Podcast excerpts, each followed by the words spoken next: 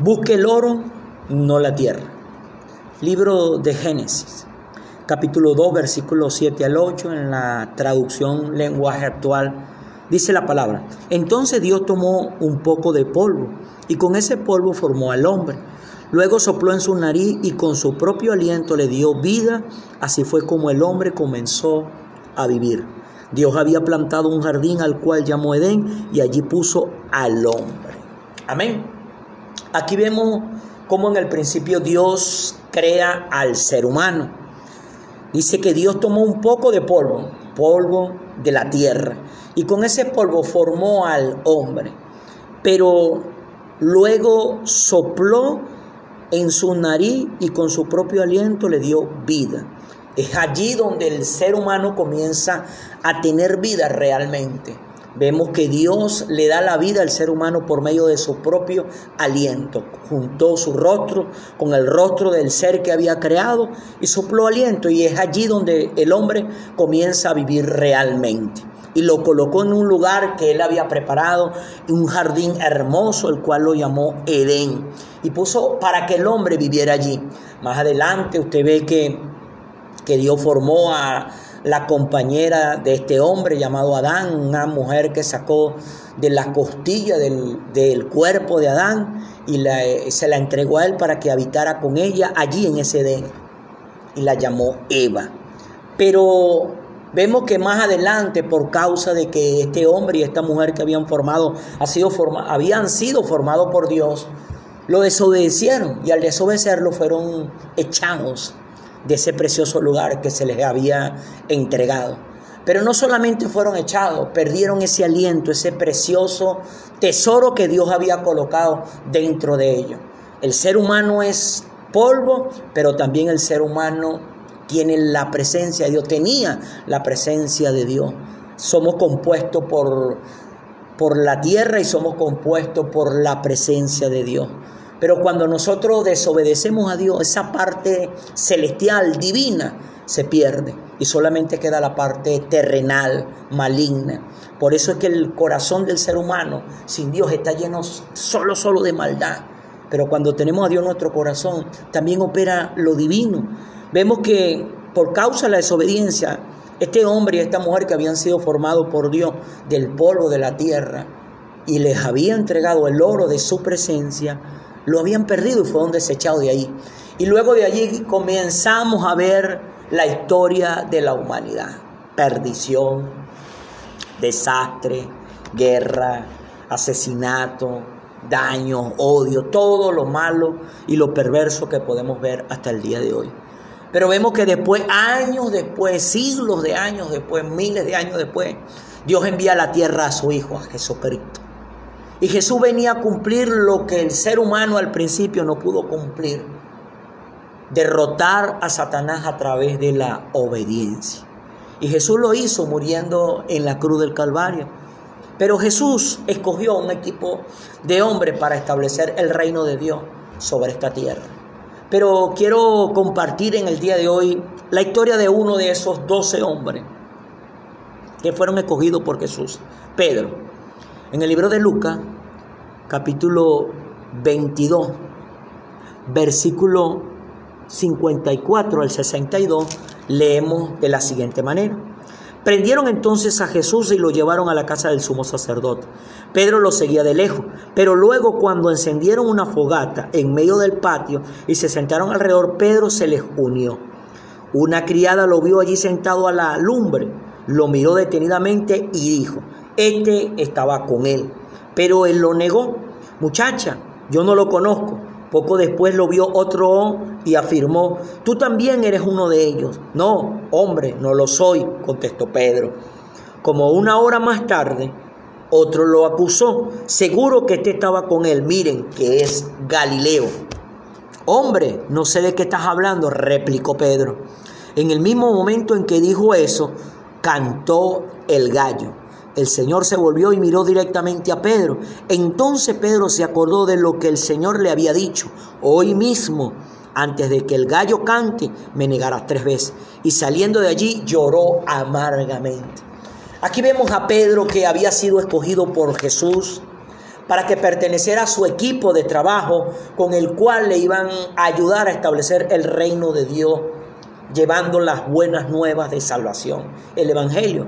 Lo que Jesús vino a hacer a esta tierra fue a traer salvación, sanidad y libertad. Jesús venía a recuperar lo que se había perdido en el principio con Adán y con Eva por causa de la desobediencia influenciado por la serpiente, por Satanás.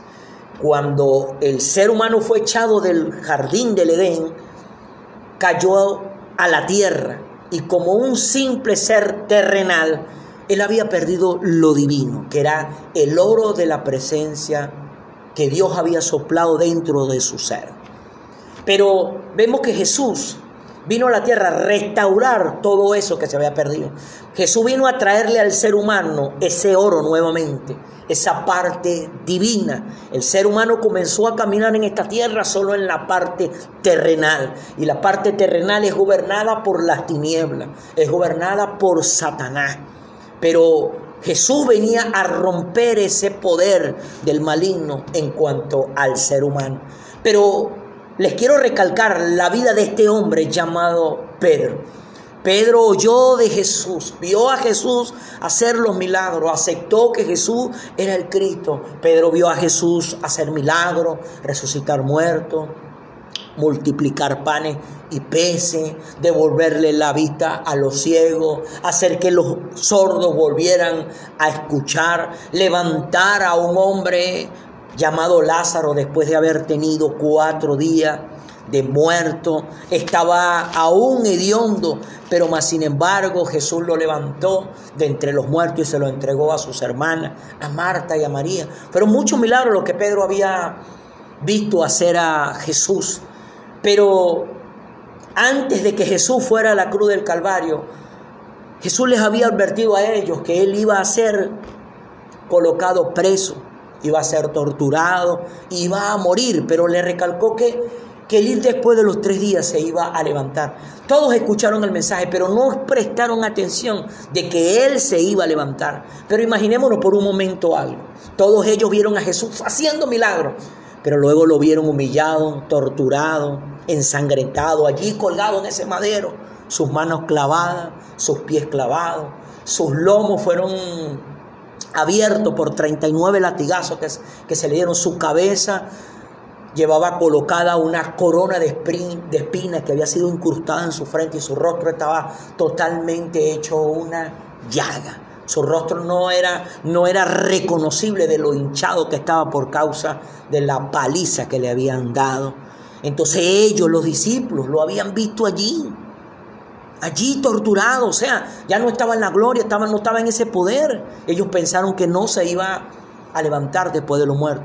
Pero previo a esa cruz, cuando Jesús fue puesto preso, porque su, uno de sus discípulos, Judas, lo había entregado, Pedro quiso ayudarlo sacando la espada y reprimiendo a aquellas personas que lo, querían, que lo querían colocar preso. Pero Jesús le dijo que no, Pedro vuelve tu, la espada a su vaina. Y Pedro quedó pasmado allí. Pero Pedro más, sin embargo, cuando se llevaron a Jesús, lo siguió. Pero llegamos a esa escena que Jesús ya le había advertido a Pedro antes de que cante el gallo. Dos veces, tú me negarás tres. Y Pedro reafirmó que no, que no, que no. Pero lo había hecho. Pero en ese momento, cuando Pedro niega a nuestro Señor Jesucristo por tercera vez, Jesús lo mira de frente. Imaginémonos esa escena por un momento. Pedro acaba de negar por tercera vez al Señor que lo había escogido y el Señor vio exactamente ese momento donde Pedro lo había negado por tercera vez. Dice que de allí salió y lloró amargamente. Cuando uno ve esa historia, cuando uno revisa esa historia, parece que como que Pedro entonces se perdió. Pedro perdió ese tesoro, pero mire Dios cómo es tan bello Jesús. Nuestro Señor Jesucristo, ¿cómo no amarlo si Él siempre va a buscar el oro en medio de la tierra? Porque nosotros somos parte divina, pero parte terrenal. La parte divina se había perdido por la desobediencia, pero Jesús vino a colocar en esta tierra esa parte divina nuevamente. Pero recordemos que a pesar de que tengamos esa parte divina, también está la parte terrenal, nuestras humanas debilidades que nos llevan a hacer cosas que no están bien delante de Dios, pero Jesús siempre está allí para levantarnos. Y lo podemos ver en el libro de Juan capítulo 21, versículo 15 al 9. Recordemos que ya Jesús había muerto, pero había ascendido al cielo. Ya Pedro había negado a Jesús y Jesús había visto el momento en el que su fiel servidor lo había negado. Pedro estaba llorando amargamente. Pero aquí en este libro de Juan, capítulo 21, versículo 15 al 19, quiero narrarle la historia del momento donde Jesús vuelve acercarse a Pedro. Cuando terminaron de desayunar, Jesús le preguntó a Simón Pedro, Simón, hijo de Juan, ¿me ama más que esto? Sí, Señor, tú sabes que te quiero, contestó Pedro.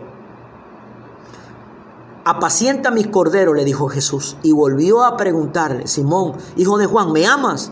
Sí, Señor, tú sabes que te quiero. Cuida de mis ovejas. Por tercera vez le Jesús le preguntó, Simón, hijo de Juan, ¿me quieres?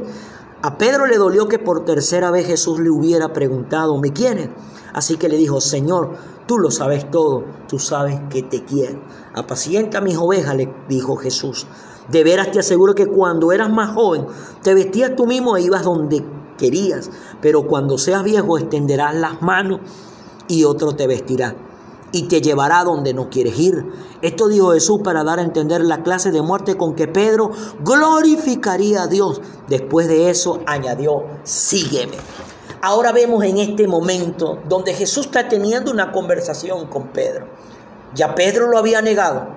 Ya Jesús había muerto, pero ya Jesús estaba en su cuerpo glorificado. Y tienen esta conversación y Jesús le hace una pregunta a Pedro. Pedro, ¿me quiere? ¿Me ama? Pedro sí, Señor, te amo. Pero Jesús le recalca, Jesús le recalca, apacienta mi cordero.